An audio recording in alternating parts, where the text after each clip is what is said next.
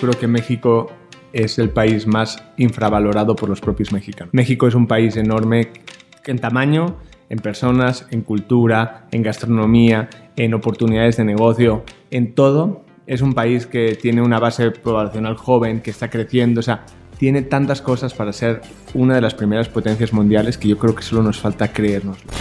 Para mí SmartFit lo que más me gusta es que es accesible para todo el mundo, que no es discriminatorio y sobre todo creo que cuando se diseñó SmartFit se diseñaba que para el gimnasio que estuviera en la zona más pobre de la ciudad y el gimnasio que estuviera en la zona más rica fueran exactamente iguales. Bienvenida y bienvenido una vez más a Mindlenials, el primer podcast original de Reporte Índigo en el que buscamos conversar con algunas de las mentes más sobresalientes de nuestra generación y al mismo tiempo hacer una reflexión sobre los temas que más nos importan a nosotros, una generación que está en constante cambio. En este episodio charlamos con Oriol Cortés. Él nació en Barcelona, pero actualmente vive en México y hoy es el director de SmartFit, una de las cadenas de gimnasios más importantes en toda Latinoamérica. Bueno, Oriol nos abrió las puertas de las oficinas de SmartFit allá por el Paseo de la Reforma y charlamos de muchas cosas, su experiencia previa en México, su llegada a SmartFit, los retos que ha enfrentado la empresa en el marco de una agenda progresista en contra de la discriminación, en contra de la homofobia, a favor de aceptarte tal cual eres y por supuesto platicamos de las distintas medidas que ha tenido que tomar la empresa pues para sobrellevar la crisis provocada por la pandemia de COVID-19. Esto entre otras cosas. Antes de iniciar te invito a que nos sigas en las redes sociales, nos encuentras como arroba reporte-índigo en Twitter e Instagram, también en Facebook y a mí me encuentras como arroba serraldino. Aquí en la descripción te dejo más detalles y sin más por el momento vamos con el episodio. Oriol, pues muchísimas gracias por recibirnos aquí en, las oficinas de, de, SmartFit México. Muchas gracias por tu tiempo también. Sabemos que tienes una agenda súper apretada y hacerte un espacio, la verdad es que para nosotros, pues, pues vale mucho la pena. Muchas gracias. Muchísimas gracias a ti, Eduardo. Me llama mucho la atención tu, tu, currículum. La verdad es que lo estaba viendo y tienes una experiencia, tienes un chingo de experiencia así, este desde que, ahora sí que desde que saliste de la universidad y todo. Y evidentemente lo que, lo más relevante en este momento pues es Smart Fit, es fitness, el mundo fitness, Total Pass y todo eso. Pero antes de entrar en eso, pues quisiera saber qué hay, qué hay detrás, que, que, que, nos contaras un poco de tu experiencia pues, en el pasado, qué hay en el Oriol que estudió en, en, Barcelona y salió de la universidad y empezó a trabajar y se empezó a foguear un poco. Mira, es muy curioso porque lo que hay es muchas casualidades y yo creo que sin las casualidades no funciona la vida. Mi papá fundó el primer periódico digital, o sea, el primer periódico de internet de habla hispana, no solo de España, sino de todo el mundo, en 1995. Okay. Entonces yo siempre crecí rodeado de cables, rodeados de internet, siempre tuve internet cuando la mayoría de gente no sabía qué era. Y entonces eso me ayudó mucho siempre a estar muy interesado en, en esos nuevos canales. Entonces yo creo que para mí eso fue lo que más me marcó desde el principio porque logré algo, logré ver muchas cosas antes y eh, que mucha gente y sobre todo también al ser una empresa familiar y todo el mundo que le había trabajado, pues empezar desde muy temprano. O sea, de los 16, 17 años ya estaba trabajando en una empresa familiar ayudando en lo que pudiera. ¿Cómo se llamaba el periódico? Se llamaba noticias.com. Ok, en, en, y era en Barcelona. Era un periódico en Barcelona, de hecho tuvo, llegó a tener edición en México, llegó a tener edición en Argentina. Con la crisis de, del 2001, yo creo que los millennials no saben ni qué pasó en el 2001, todas las empresas tecnológicas se hundieron, la, la empresa de él tuvo que cerrar y él decidió montar otro periódico que se llama noticias.com.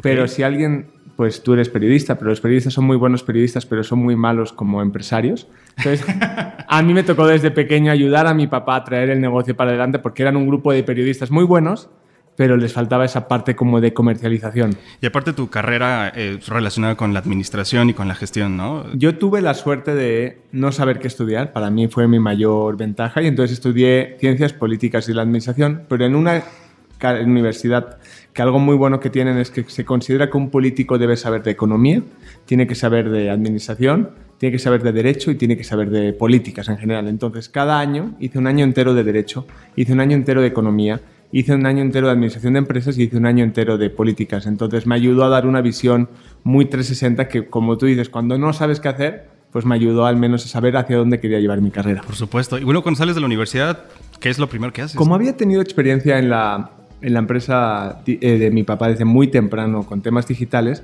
De, hubo algo muy curioso, me acuerdo un día que la, la, universidad donde yo estaba estudiando me ofrece dar una masterclass sobre algo que se llamaba la web 2.0, que era cuando arrancaban las redes sociales, nadie sabía qué era. Sí, sí, sí.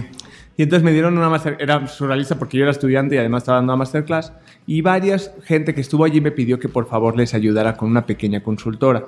Consultoría, entonces, algo que vimos como con la familia y todo eso, oye, quizás vale la pena montar un proyecto solo, empezar una consultoría de negocios de Internet, algo muy tailor-made, algo muy especializado y buscando adaptarnos a cada cliente. O sea, tuvimos desde clientes muy grandes, como puede ser Gallina Blanca, que es una empresa muy grande de, empacadora de España, a clientes muy pequeños, a cómo llegar a Internet. Entonces, para mí esa fue mi primera gran experiencia solo que, donde estuve casi dos años llevando esta consultora. Justo, ya lo decía al principio del episodio, pues tu experiencia es muy amplia. A mí me llama la atención, revisando un poco pues, tu historial y todo esto, eh, me llama la atención cuando llegas a México. Según yo, es con Mundo Joven. Exactamente. Quiero que sea el punto de partida. Mundo Joven, eh, pues, ¿qué significa para ti? Pues la, decisión, yo creo, decisión de, pues, de salir de tu zona de confort, salir de, de no solo de tu, de tu hogar, sino de tu país, llegar a México empezar a trabajar y empezar a foguearte aquí y, cómo te recibe también México? Mira,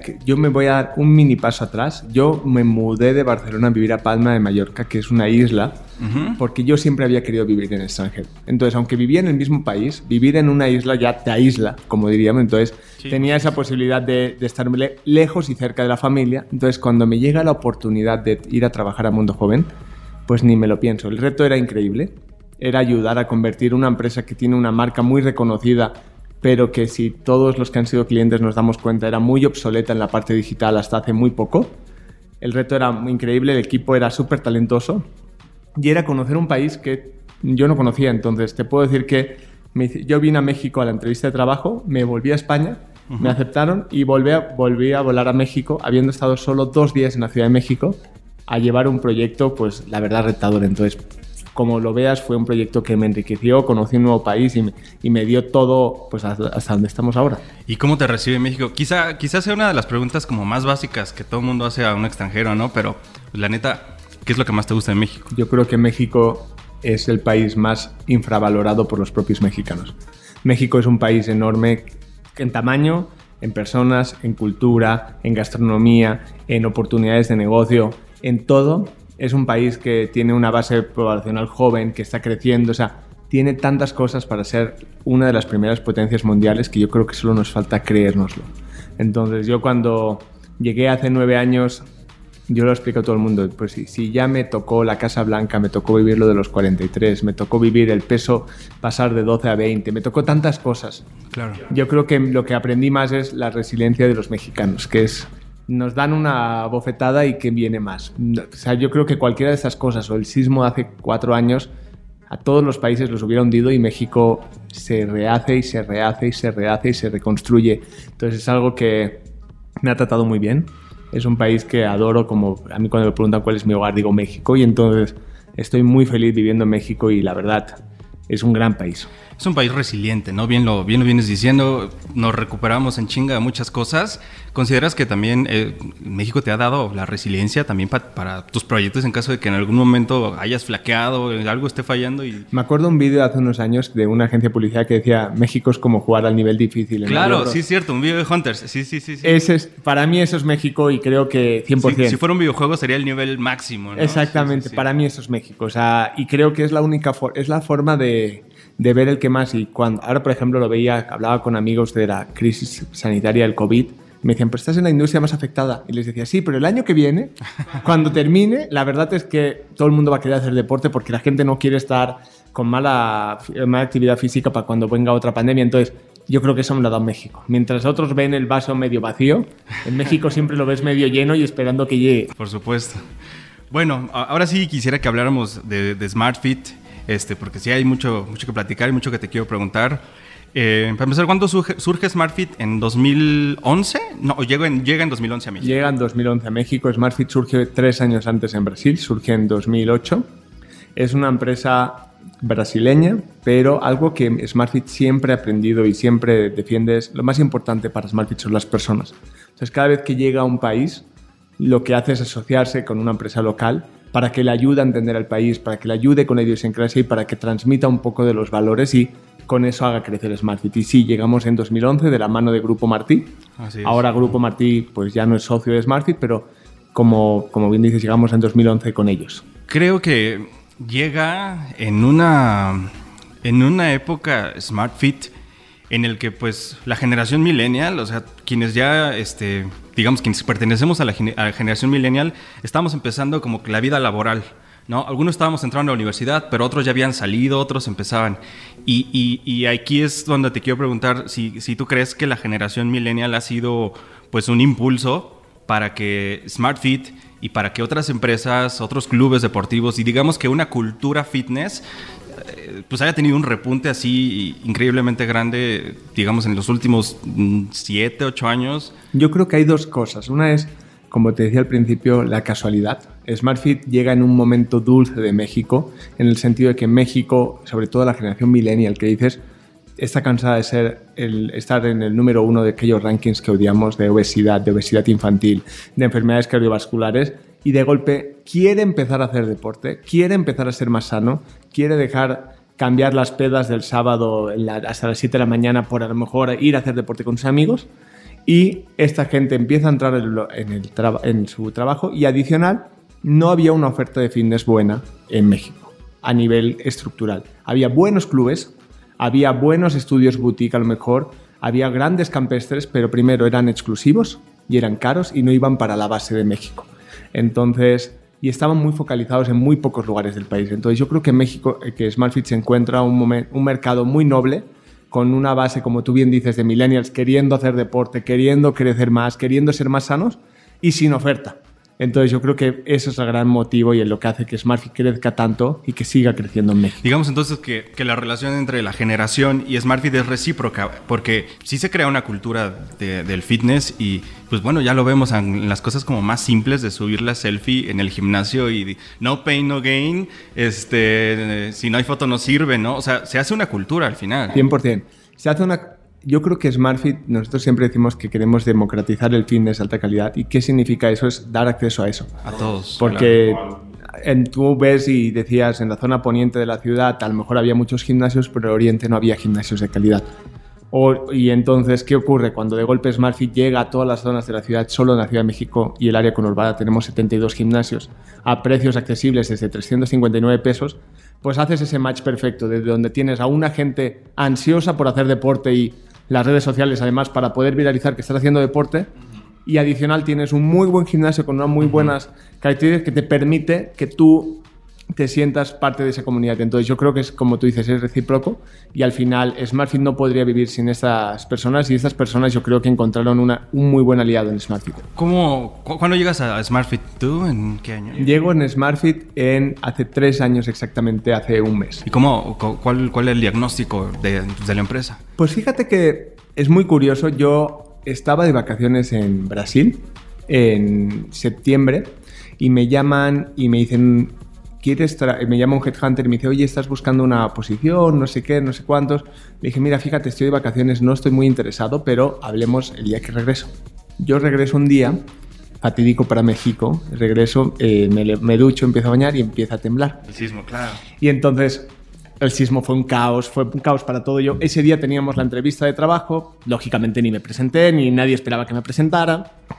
Y, no, y yo hago mi vida, no sé qué, me acuerdo que esa semana para todos fue muy complicada, no, no, hace falta entrar en detalles, pero un viernes, ese mismo viernes voy a comer con un amigo, estamos allí tomando una cerveza por todo lo que ha pasado y todo, y me dice, oye, pues fíjate que uno de mis clientes, que es SmartFit, y a ver, cuéntame más, y ahí sí como curioso me dice, pues han cerrado todos los gimnasios, montaron centros de acopio, están dejando a la gente bañarse, todos de forma desinteresada, les da igual, y dije, a ver, cuéntame más, y entonces me empezó a contar todo eso donde las personas eran el foco de atención, que me acuerdo que en esa misma entrevista salí, llamé al jefe y le dije, oye, teníamos programado una entrevista, hagámosla hoy mismo. Entonces, yo desde ese momento tuve un buen feeling, pero sobre todo creo que no me defraudó. Para mí SmartFit lo que más me gusta es que es accesible para todo el mundo, que no es discriminatorio y sobre todo creo que cuando se diseñó SmartFit se diseñaba que para el gimnasio que estuviera en la zona más pobre de la ciudad y el gimnasio que estuviera en la zona más rica fueran exactamente iguales.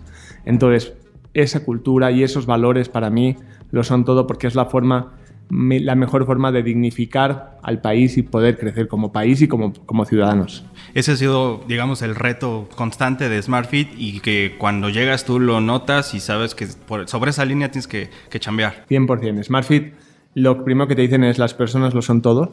Es algo que, pues, algo muy curioso. A mí, por ejemplo, cuando ya había pasado todos los filtros de todos los directores y todo para que me entrevistaran, me dijeron, te falta un último filtro que te entreviste tu equipo. Y si tu equipo no te quiere o te veta, tú no entras. Entonces eso te demuestra un poco de la cultura que es SmartFit. O sea, somos una cultura súper colaborativa donde las personas de verdad queremos que sean el centro. Porque al final, sin personas somos una simple cadena de gimnasios bonita.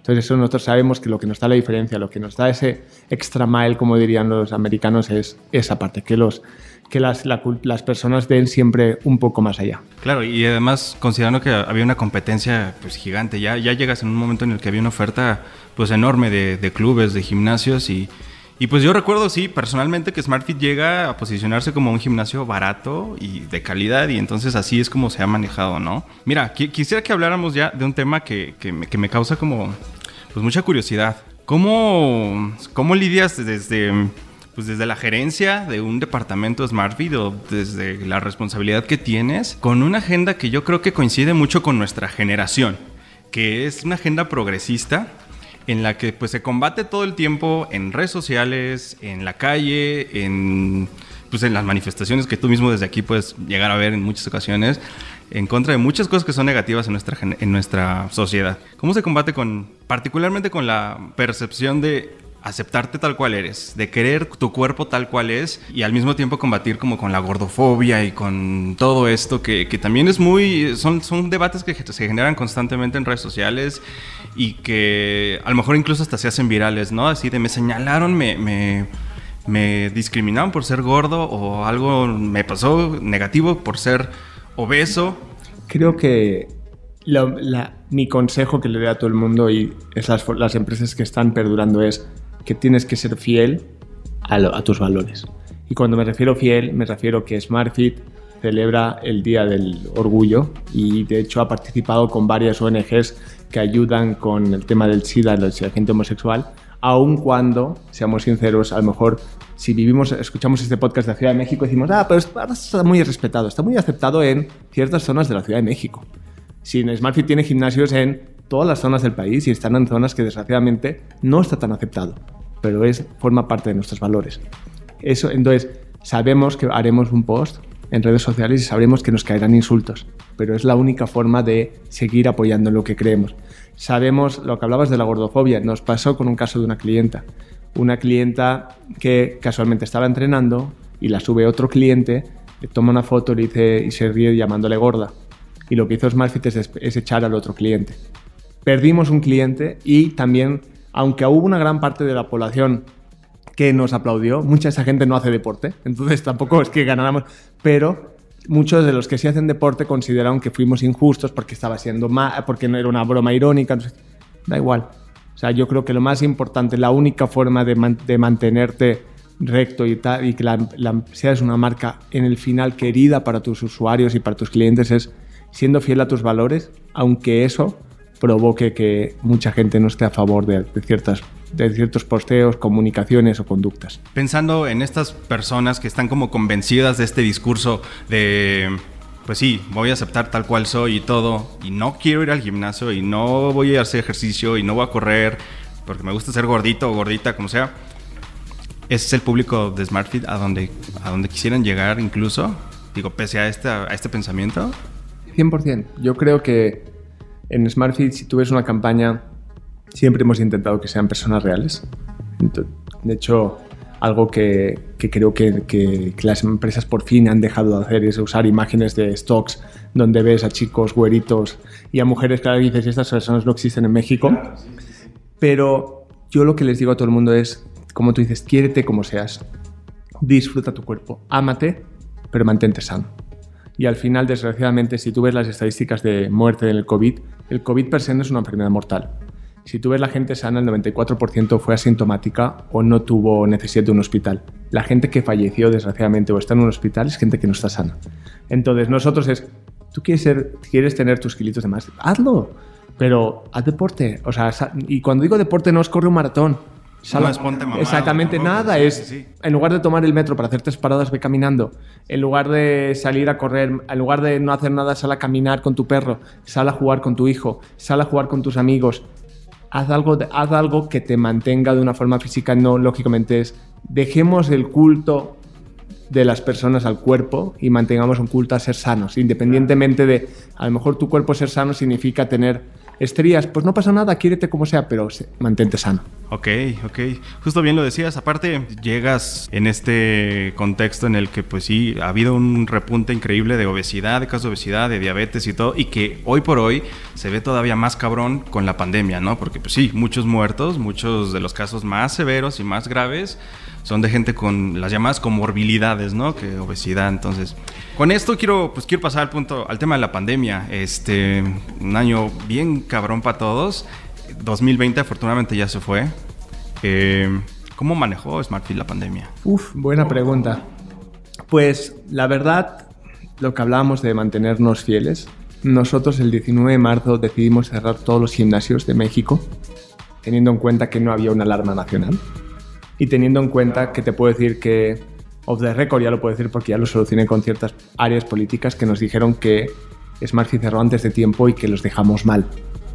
Porque nosotros hicimos algo dejando mal al gobierno de México porque nuestro mensaje era nosotros tenemos una responsabilidad con el pueblo mexicano y si no me obligan a cerrar, cierro yo mismo. Pero eso forma parte de los valores. Y allí también muchos clientes se enfadaron. Pero eso forma parte de los valores que te digo. Entonces nosotros el 19 de marzo cerramos pensando como todo el mundo que la pandemia duraría menos. Pensando que la famosa curva se aplanaría, se aplanaría y no se aplanaba. Pensando que habíamos llegado al pico y no llegábamos. Que para septiembre ya podíamos salir de antro todos. Exactamente. Entonces, nosotros, la verdad, cerra y cuando me preguntan, ¿hubieras cerrado más tarde sabiendo esto? No, sabíamos que teníamos que cerrar. Estábamos delante de una pandemia mundial, nadie sabía nada, había muertes por todos lados, teníamos que cerrar porque no teníamos que... Entonces, lo primero que intentamos en SmartFit es entrar en una economía de guerra.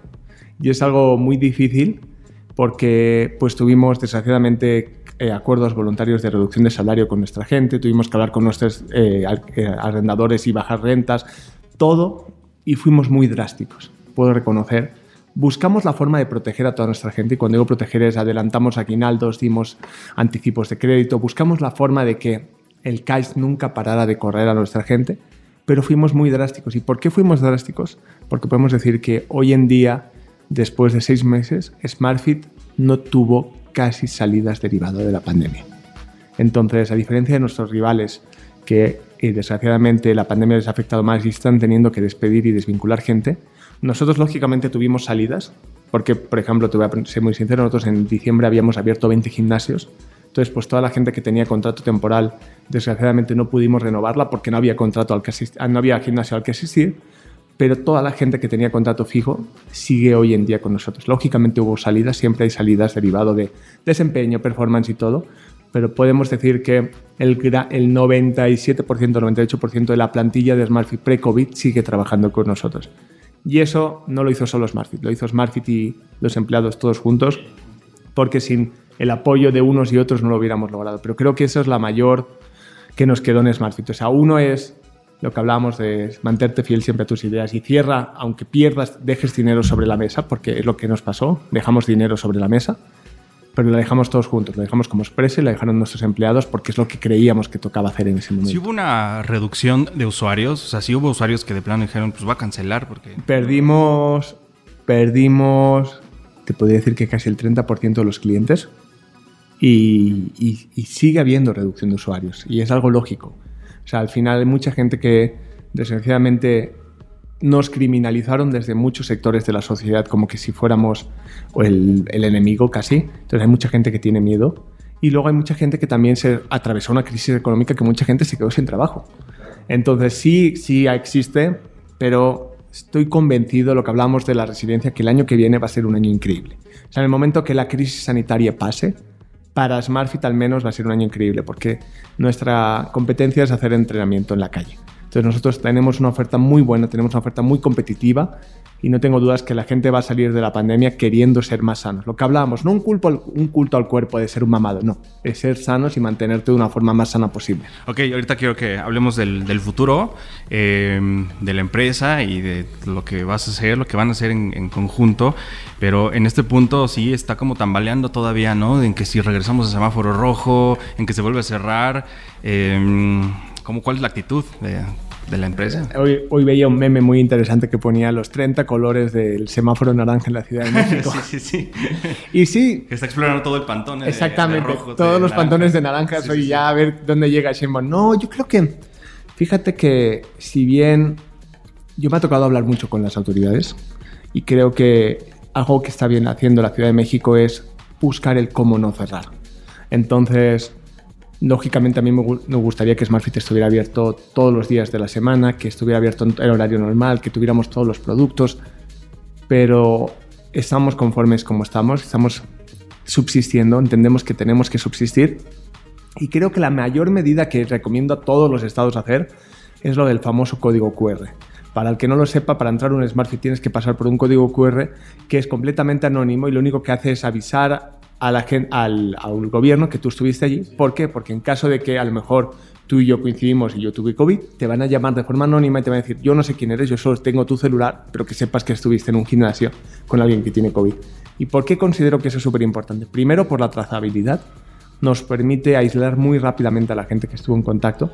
Y segundo, porque nos da seguridad porque estoy seguro que la mayoría, 90 y algo por ciento de gente que ha ido a un gimnasio en estas tres semanas no ha recibido una llamada de Docatel y no ha recibido una llamada. Entonces te demuestra que es un lugar seguro con las medidas de seguridad necesarias. Entonces yo creo que el semáforo rojo, yo, no, yo creo más que espero, o sea, yo, si tú me preguntaras va a llegar, yo creo que no va a llegar. Yo creo que van a seguir en este naranja cada vez más alarmante. Uh -huh y yo creo que están intentando transmitirlo como pueden y buscando la forma que pueden y intentando también que se pierdan los menos trabajos posibles, porque creo que a veces también como sociedad tenemos que hacer una reflexión. Hoy leía el gobierno de Nuevo León y, por ejemplo, pidió que, bueno, pidió, exigió que no pueda haber nada abierto sábado y domingo y todos los comentarios contra el gobernador ponían, pues pinche ojete, perdón que lo diga así, de, y el buen fin, te la, ¿qué hiciste? Pues perdón, ¿cuánta gente trabaja directa e indirectamente en el Buen Fin? Y, eso no me interesa a mí el Buen Fin, ¿eh? o sea, el Buen Fin a Smartfin ni le va ni le viene, pero hay millones de personas que directamente viven de que el Buen Fin venda. venda. Entonces yo no creo en las políticas que, hablando de la agenda progresista, yo no creo que tengamos que prohibir y coartar y todo, sino tenemos que educar para que la gente salga a la calle con cubrebocas, salga protegida, pero que salga y que empiece a hacer su vida normal. Porque si empezamos a cerrar, y, pues desgraciadamente no somos Europa, nos vamos a ir bien abajo en la economía y nos va a costar mucho más volver. Que, que aparte es como, pues sí, hay una especie de resistencia de parte del gobierno ¿no? a esto, que, que es clarísimo, porque pues se nota que están cuidando mucho la economía, digo, a pesar de que haya mentadas de madres por todos lados, ¿no? Y, y pues sí, la neta es que, que, que vale la Pues pena. es que el problema es que desde a veces tenemos una posición muy, no sé cómo decirlo, pero de autosuficiencia, es decir, pues como yo puedo hacer home office, ¿por qué no lo cierran todo? Pues primero, no todo el mundo puede hacer home office. Y segundo, desgraciadamente, hay un gran porcentaje de mexicanos que cada día tiene que salir a trabajar para subsistir. Entonces yo creo que esa gente no le puedes decir quédate en casa. Si esa gente se queda en casa, vas a tener, como país vamos a tener otro problema. Entonces yo creo que, que a por veces... Sí ya, de, por sí ya desde ah, años. Exactamente. Yo creo que a veces tenemos que quitarnos esa visión un poco de pensar que lo que yo a mí me pasa y a mi familia le pasa es lo que le pasa a todo el mundo y pensar en, oye, hay otras realidades, México tiene mil realidades y hay que pensar en que a lo mejor sí hay que mantener muchas cosas abiertas porque hay mucha gente que directa e indirectamente tienen que salir a ganarse el pan cada día. Por supuesto. Mencionabas ahorita lo del código QR, que creo que es una estrategia, sí, muy útil que está implementando el gobierno. Sin embargo, ya ha habido muchas otras, digamos que por parte de las grandes empresas de tecnología, Google, Apple mismo ha este, promovido esto, pero yo sí creo que hay una especie de resistencia del gobierno también, como a no abrirse tanto a la posibilidad y una campaña un poco floja, ¿no? De... 100%. Yo creo que, por ejemplo, cuando te, en mi modesta opinión, cuando te decía lo que yo creo que le ha hecho bien Ciudad de México es, pues Ciudad de México está haciendo todo lo contrario de lo que dice el gobierno federal. Ciudad de México está haciendo muchas pruebas. Ciudad de México está exigiendo casi que uses el cobreboca. No te lo, no te lo prohíbe, pero tampoco te dice que no lo dejes de usar. está haciendo la trazabilidad y como tú dices, el gobierno federal no está manteniéndose a la altura de lo que debería estar. Y yo creo que es por un tema también derivado de que pues es más fácil poder manejar esta media verdad a estar midiendo y cuántos casos hay. O sea, a mí lo que me sorprende, y yo soy una persona muy numérica, la, mortalidad más o menos del COVID es un 2-3% dependiendo del el país, la gente que vive y todo. En México es de un 12%. ¿Eso qué significa? Que no se están haciendo las pruebas necesarias. Entonces, la realidad es, yo entiendo que es costoso, entiendo que es difícil, pero yo creo que en México, incluso la OMS el otro día lo dijo, creo que tiene que tomarse más en serio esto. Y tomarse el país, porque ayer, por ejemplo, creo que es algo que nos lo tenemos. Sí es cierto que el otro día decía López Catey, no, pues eh, la OMS hablaba a los mexicanos, no, perdón, creo que también hablaba al gobierno y creo que todos tenemos gran parte de culpa de tomarnos en serio esta, esta pandemia, porque si no, no saldremos. En ese sentido, eh, SmartFit está, está apostando por la digitalización de la experiencia, ¿no? Que, que, pues haciendo como un poquito de investigación, pues no es algo como realmente nuevo que, que estén teniendo en México pues de, ahí el nombre, ¿no? SmartFit, el gimnasio inteligente, precisamente. Pero bueno, claramente en México no es completamente smart, completamente inteligente porque pues en general apenas están empezando. A partir de eso quiero hablar de, SmartFit Go, que es esta pues plataforma nueva que, están impulsando. Y, y, pues a ver, cuéntanos un poco sobre eso. Claro, mira, quiero que nosotros, hablando de memes que hablamos, a mí me encantaba uno al inicio de la pandemia que ponía quién digitalizó tu empresa y ponía el, director general, el director de tecnología o el COVID. Y, para el 99% de empresas fue el COVID. SmartFit tenía muchas pequeñas pruebas de la parte de digitalización, pero el COVID de golpe nos vino a cambiar todo. Entonces nos vino a cambiar y nos vino a cambiar el futuro. Porque lo que hay, yo dejo muy claro, nosotros formamos parte de la Asociación Mexicana de Gimnasios y Clubes, mi mayor pelea con los gimnasios más tradicionales es el, pasado no va a volver. Nos estamos agarrando al pasado porque es lo único que conocemos, pero no va a volver. La gente se ha acostumbrado a correr en la calle, la gente se ha acostumbrado a hacer actividades a través de su televisión, a través de una app. ¿Qué ocurre? Pero ¿qué ocurre también? Que la gente que ha intentado montar un gimnasio en casa sabe que es caro, sabe que ocupa demasiado espacio y sabe que hay muchos equipamientos que no vas a usar más que una vez a la semana, entonces no te interesa comprarlo. La gente que sale a correr, como es mi caso por la, por la mañana, la verdad, yo eh, el otro día hasta me lo dijo la aplicación que había ido muy bien los primeros seis meses, pero que esto desde noviembre estaba bajando. Hace frío. O sea, hace frío y correr en la mañana a las 7 de la mañana a 3 grados no es, no es para todo el mundo. y así hay un montón de cosas que están pasando. Y yo creo que lo que viene en un futuro es la convergencia de lo digital con lo, con lo tradicional. ¿A qué me refiero? Me refiero a que a lo mejor vas a seguir haciendo home office durante todo el año que viene porque tu empresa te lo pide y entonces a la hora de la comida, en lugar de comer, vas a hacer una clase de yoga, pero no quieres salir y la vas a tomar desde tu casa a través de una aplicación en casa. Pero a lo mejor un día que tienes entrenamiento de fuerza vas a ir al gimnasio. Pero a lo mejor un día que quieres hacer pierna vas a ir a correr por la calle. Entonces, lo que quiere SmartFit es acompañar a nuestros clientes en todas las etapas donde él haga entrenamiento. Porque eh, entendimos que el gimnasio deja de ser un espacio cerrado para convertirse en un espacio abierto. Y nuestros clientes que antes tenían el, sinónimo deporte al igual a gimnasio, ahora es deporte igual a muchas cosas. Entonces, no seríamos el gimnasio inteligente, como tú bien decías, si solo nos quedábamos ofreciendo un buen gimnasio. Entonces, arrancamos varios proyectos. Arrancamos, voy a, ir voy a terminar con Go, pero para explicarte, arrancamos una app para nuestros clientes donde tienen todo digitalizado su, su entrenamiento personal que les da su entrenador para que si en casa tienen esas pesas, pues no tengan que ir al gimnasio. Arrancamos SmartFit Nutri, que vamos a poner a la a, golpe de un tap en la, la, aplicación, un nutriólogo que te va a hacer una, una, entrevista a teledistancia. Y fíjate qué curioso, lo lanzamos el año pasado en Brasil y una de las mayores quejas es que la gente le gustaba ir al nutriólogo en persona. Y ahora en la pandemia hubo un pic y un aumento de descargas absurdas porque la gente se ha acostumbrado a la telemedicina. Entonces este proyecto está llegando a México y creo que va a ser, va a ser muy bueno. Y también empezamos al principio de la pandemia algo que llamamos SmartFit Entrena en Casa, que dijimos, tenemos miles de profesores, tenemos 1.500 profesores, tenemos más de 500.000 clientes en casa y tenemos no solo nuestros clientes, tenemos miles de millones de personas en casa encerrados. ¿Qué hacemos? Y de golpe montamos una cámara, montamos un estudio en una parte de la oficina y empezamos a grabar clases y a grabar contenido sin mucha lógica, sin mucha coherencia, pero solo para ofrecer contenido gratuito a México, no solo a nuestros usuarios. Y entonces, como al cabo de mes y medio nos dimos cuenta que un millón de personas habían usado nuestros videos. Y entonces dijimos, oye, esto puede ser una idea muy buena, un proyecto emergente, y arrancó un proyecto independiente que le llamamos SmartFit Go, que arrancó en Colombia, que es empezar a poner estos vídeos que lógicamente no eran caseros, porque sí teníamos las posibilidades de una empresa de grabar, pero de, que grabábamos de forma desagregada en varios países, en algo que tuviera pies y cabeza y fuera global.